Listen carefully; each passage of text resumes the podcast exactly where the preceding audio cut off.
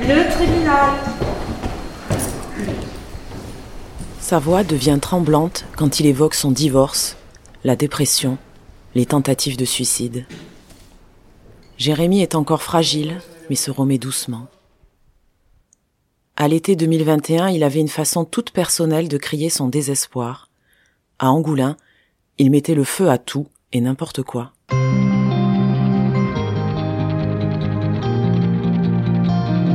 Bienvenue dans Angle droit, le podcast de la rédaction sud-ouest de La Rochelle par Sophie Carbonel.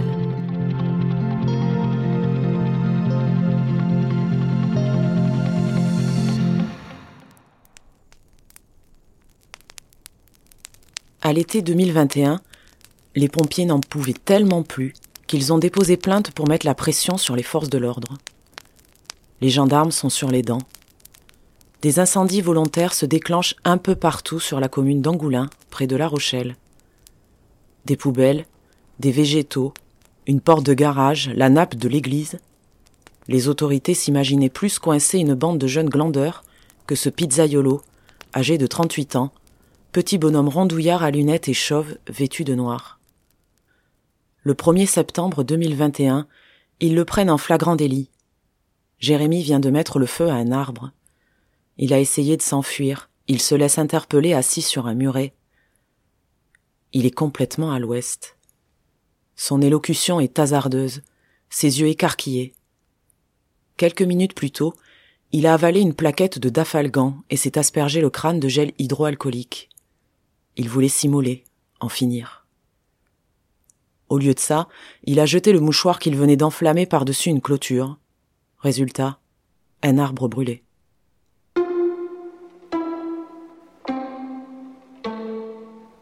Ce scénario est son modus operandi. À chaque fois, il le reconnaît, il avale six comprimés de dafalgan, part à vélo, et met le feu à l'aide d'un briquet un peu au hasard, entre son domicile et son lieu de travail. Le 10 février 2022, sept incendies volontaires lui sont reprochés devant le tribunal correctionnel de La Rochelle. Début juillet 2021, son couple bat de l'aile. Jérémy a le moral au plus bas. Le 7 juillet, il allume un premier incendie. Il brûle discrètement le container de la pizzeria où il est employé. Son patron n'est autre que son beau-frère, sa femme y travaille aussi. La série est lancée. Le 8 juillet, puis le 14, il incendie encore des containers, des haies, toujours en jetant un mouchoir enflammé. Sans vous demander s'il y a des personnes ou des maisons derrière, fait remarquer le président. Le 22 juillet 2021, jour de son anniversaire, il part regarder la mer, il a envie de se jeter dedans, de disparaître. Mais c'est à cet arbre, dont les branches dépassent du grillage à qui il attend à la vie. Il sort son briquet et brûle les feuilles. L'arbre prend feu. Le 6 août et puis le 15, il enflamme un torchon qui dépasse de la porte du garage d'un inconnu. Dans l'église, il met le feu à une nappe. Oui, mais je l'ai sorti aussitôt se défend-il. Jérémie n'a pas de casier. Il n'est pas connu pour être un incendiaire. Sa mère a confirmé aux enquêteurs qu'elle ne lui connaissait aucune fascination pour le feu.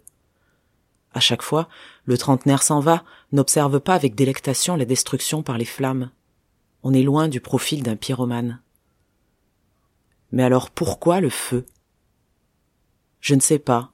J'ai pété un câble. Je voulais qu'on me voie être interpellé. Pourquoi prendre la fuite? Le président est consterné. C'est incompréhensible, souffle-t-il.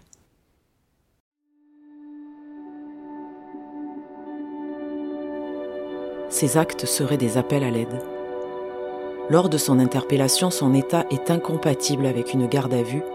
Il est immédiatement placé en hôpital psychiatrique pendant un mois, où il commet une énième tentative de suicide. Il ne veut pas vraiment mourir, il crie sa détresse. J'avais tout pour être heureux, et j'ai tout gâché, gémit-il. Face à aucune explication cohérente de ces passages à l'acte, les partis civils se demandent s'il n'y a pas une forme de manipulation. Son beau-frère n'a pas seulement dû racheter des containers, il a subi une perte d'exploitation. Quand on a su qu'il s'agissait de son employé, les clients ne sont pas revenus. Il évoque un préjudice d'image. Il réclame 22 000 euros pour compenser la chute brutale de son chiffre d'affaires. Une habitante d'Angoulin, qui a vu trois de ses arbres brûlés, demande 4 000 euros de préjudice moral. Elle se demandait qui pouvait bien lui en vouloir. Elle vivait dans la peur.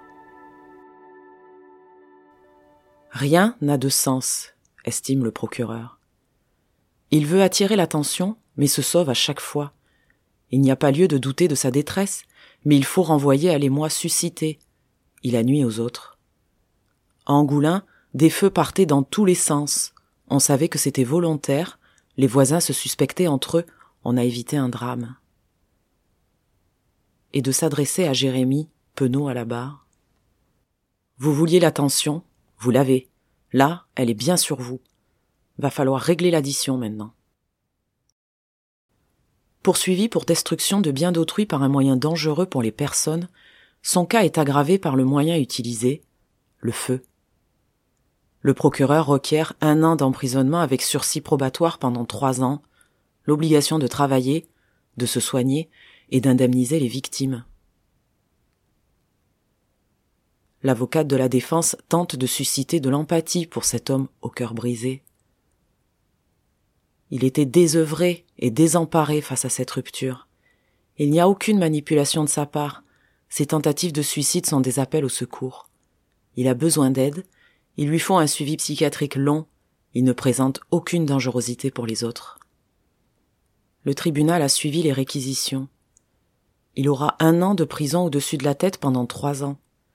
S'il ne respecte pas les obligations de travail, de soins et d'indemnisation des victimes, il peut à tout moment partir en prison.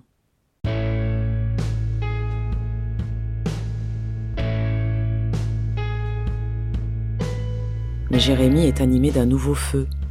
Il dit aller mieux, il a accepté sa séparation. Je suis prêt à reprendre ma vie en main, affirme-t-il sous les yeux de son ex-femme assise au fond de la salle d'audience. Au lendemain de son procès, il a posté sur son profil Facebook une vidéo d'une reprise de Grease par un artiste néerlandais.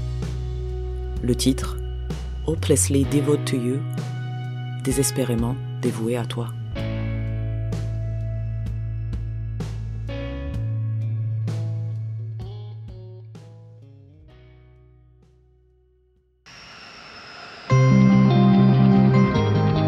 Merci d'avoir écouté ce podcast vous pouvez retrouver tous les épisodes d'Angle droit sur le site internet sudouest.fr ou sur la plateforme de votre choix, YouTube, Spotify, Google Podcast et Apple Podcast.